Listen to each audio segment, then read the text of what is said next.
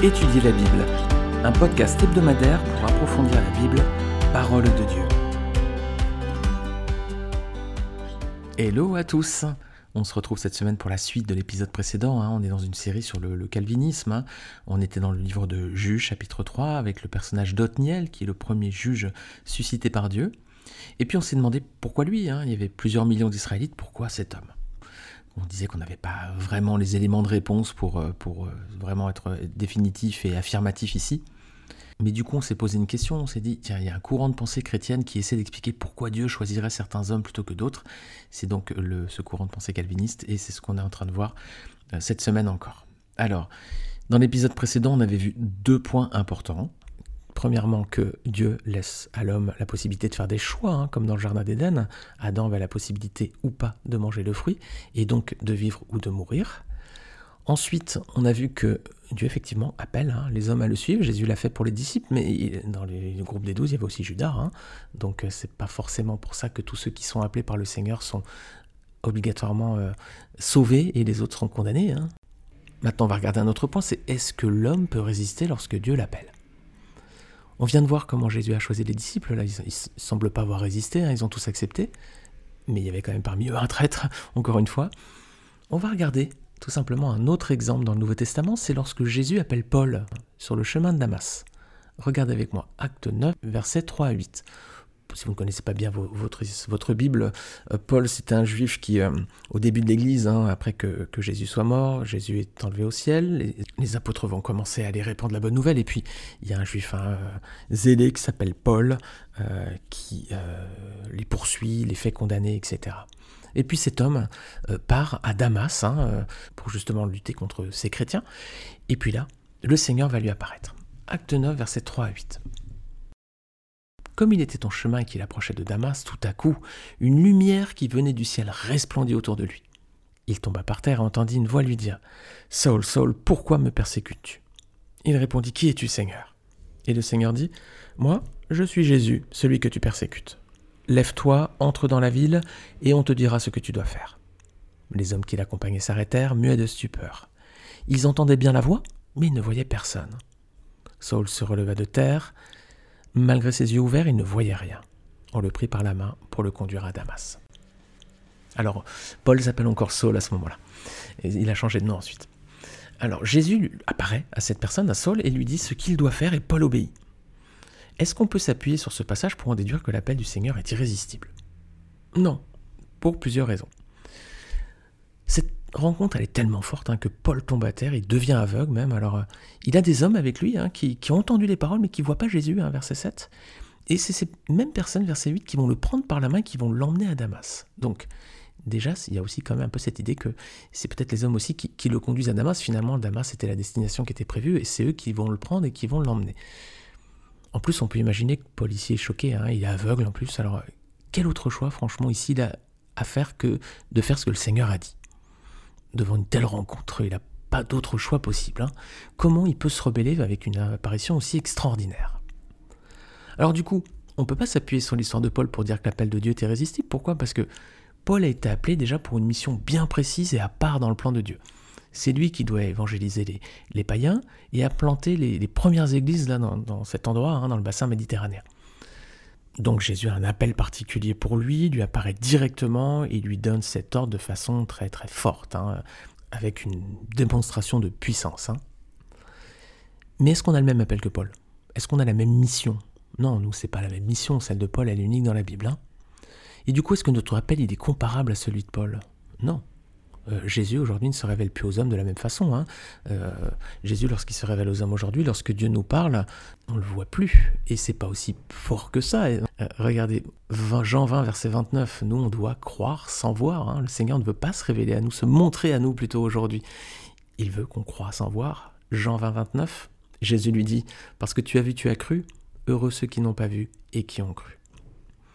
Alors, il y a deux appels différents, les amis, ici. Il y a celui des douze apôtres, c'est bien Jésus qui les a choisis, ils ont répondu à l'appel, hein.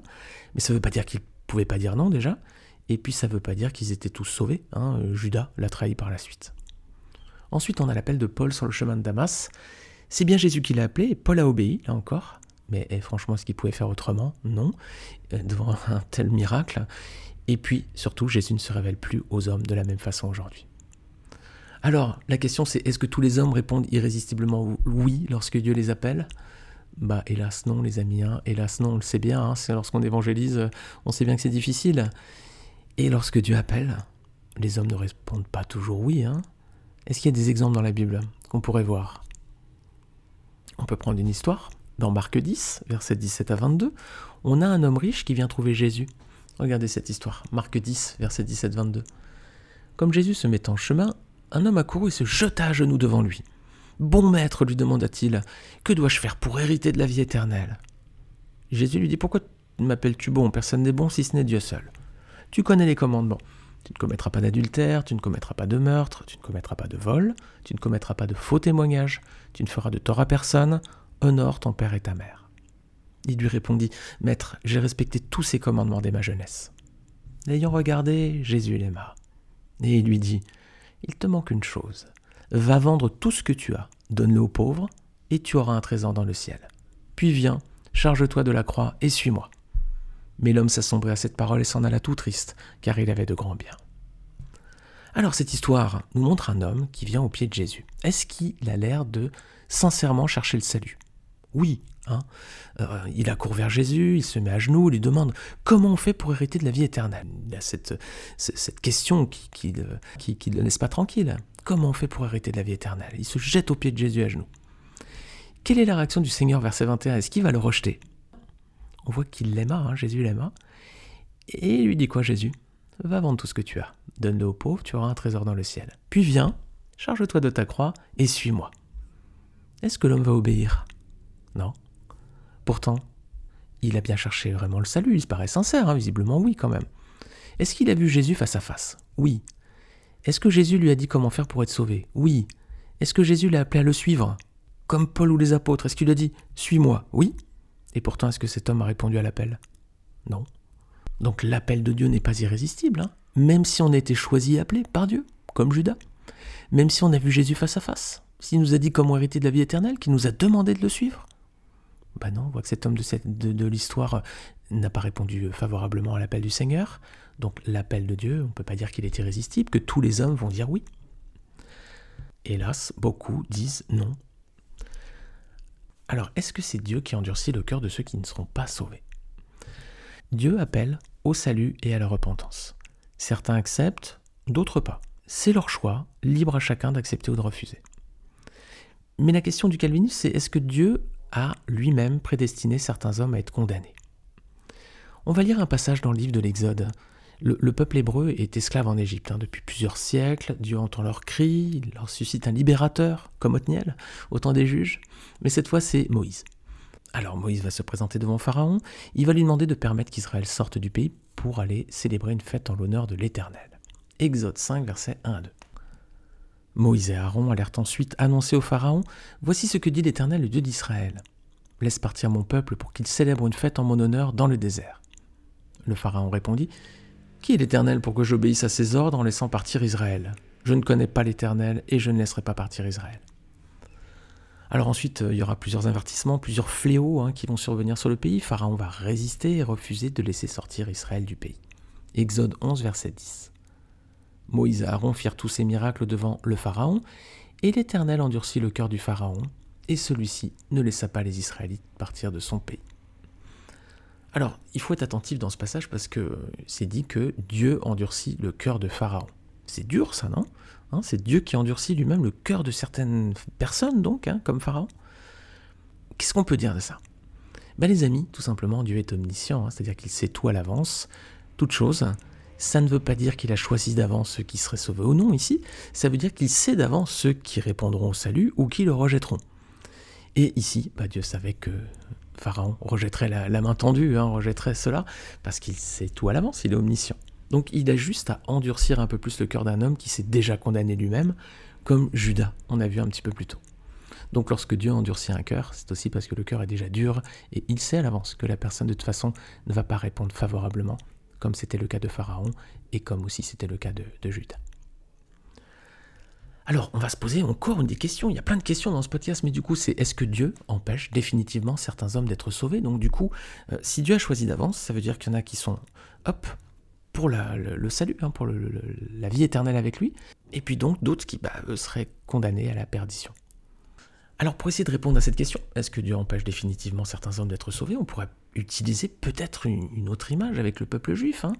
Si on pense que Dieu choisit à l'avance les élus et les perdus, on pourrait se dire que bah, l'image euh, d'Israël, hein, ça pourrait être un peu celle d'un peuple sauvé par Dieu, mis à part pour lui. Hein. Dieu appelle un peuple, il le met à part, et puis les autres peuples voisins, comme l'Égypte, on vient de voir avec Pharaon, ou Canaan, bah, eux, ils seraient écartés de la grâce. Alors on aurait ici une analogie avec des personnes voilà, choisies, mises à part, et d'autres livrées à la perdition. Est-ce que c'est une interprétation valable concernant déjà Israël? Non. Pourquoi? Bah, Israël a été mis à part, mais il a montré au cours de son histoire qu'il s'est montré souvent rebelle à Dieu. Hein. Déjà dans le désert, on l'a vu euh, avec euh, euh, donc Caleb et Josué, tous sont péri, hein, à part eux deux. Alors est-ce qu'on peut dire que Josué et Caleb avaient été choisis d'avance par Dieu? Bah, c'était des juifs comme les autres, c'était le peuple élu, le peuple choisi. Donc Josué et Caleb faisaient partie du peuple élu, peuple choisi, comme les millions d'autres qui composaient le peuple. La différence, c'est quoi? C'est que deux ont placé leur foi en l'éternel, ils ont eu confiance en Dieu. C'était, euh, c'est l'acte de foi, ce que n'ont pas fait les autres. Donc l'image d'Israël ne, permet pas de justifier la doctrine calviniste de l'élection. Hein. C'est pas parce que le peuple était mis à part et élu, appelé par Dieu, bah, qu'ils ont tous été sauvés. La preuve, hein, euh, au moment du désert, il n'y en a eu que deux ensuite hein, de cette génération qui sont rentrés dans le pays promis. Donc, l'image d'Israël, ça ne permet pas de justifier la doctrine calviniste de l'élection. D'ailleurs, Israël, hein, dans la suite de l'histoire, va montrer qu'il va rejeter les termes de l'alliance et puis il va se détourner de Dieu. Alors, est-ce que cette interprétation, en revanche, elle est valable concernant les autres peuples païens? On a pris l'image des Égyptiens et des Cananéens. Non, pour au moins deux raisons. Premièrement, le Seigneur avait effectivement interdit à certains peuples d'entrer dans son alliance. Voilà, c'était euh, définitif. Notamment, il y avait les Ammonites et les Moabites. Regardez Deutéronome 23, versets 4 et 5. L'Ammonite et le Moabite n'entreront pas dans l'assemblée de l'Éternel, même à la dixième génération, et ce pour toujours. Parce qu'ils ne sont pas venus à votre rencontre avec du pain et de l'eau sur le chemin de votre sortie d'Égypte, et parce qu'ils ont soudoyé à tes dépens Balaam, fils de Béor, de Pétor en Mésopotamie, pour qu'ils te maudissent. Alors, est-ce que c'était un choix de Dieu, un choix arbitraire, hein, d'interdire à ces peuples de faire partie de son assemblée? Est-ce que c'est Dieu qui avait choisi et c'était comme ça? Ben non, s'il y a une raison, hein, euh, laquelle on vient de la voir, c'est que ces peuples n'avaient pas aidé Israël lors de sa sortie d'Égypte et ils avaient même cherché à le maudire, à le faire périr. Donc c'est pas Dieu qui a dit je choisis Israël, je le mets à part et puis les autres je vais pas en entendre parler. Les autres ils se sont mis euh, à l'écart tout seuls. Hein. Ça c'est la première raison. Deuxièmement, est-ce que cette interdiction donc d'entrer dans l'assemblée de l'Éternel pour ces peuples était irréversible? Bah, On vient de le voir, a priori oui. Hein.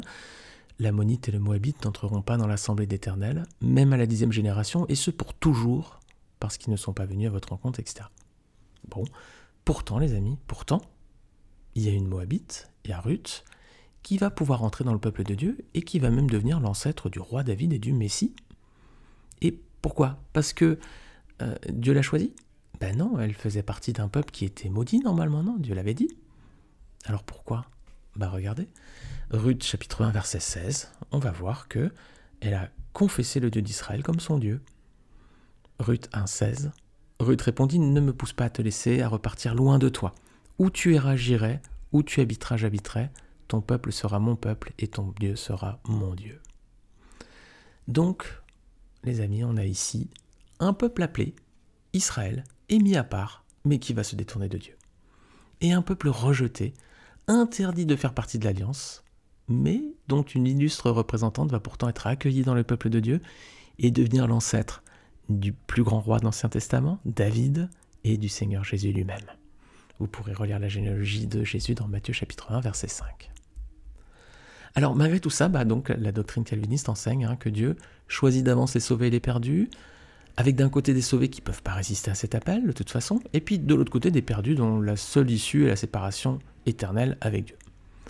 Alors on vient de voir avec l'exemple de Ruth que ça n'a pas de fondement biblique. Une femme interdite d'entrer dans le peuple de Dieu va pourtant l'intégrer et avec une place de choix. Pourquoi les amis Dieu est revenu sur sa décision?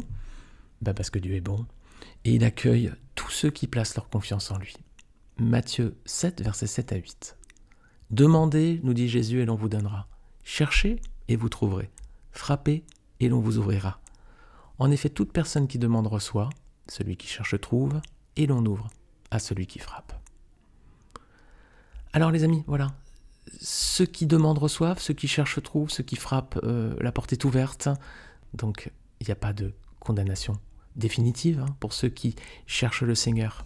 C'est le cas de Ruth, qui pourtant, si on prenait l'image comme une analogie du, calvinisme, ben non, elle était interdite hein, de, citer euh, dans le peuple d'Israël, et pourtant, elle a bien eu l'autorisation d'y entrer. Et, et quelle entrée, les amis, quelle entrée? Alors les amis, je vais m'arrêter là pour euh, cette semaine. On est dans un format podcast 15-20 minutes. Hein. On verra la suite et la fin le week-end prochain. Et bien en attendant, je vous dis très beau week-end à vous, très belle semaine à vous, que le Seigneur vous bénisse et on se retrouve très bientôt, si le Seigneur n'est pas revenu bien entendu d'ici là. Bonne semaine à tous et à très vite. Salut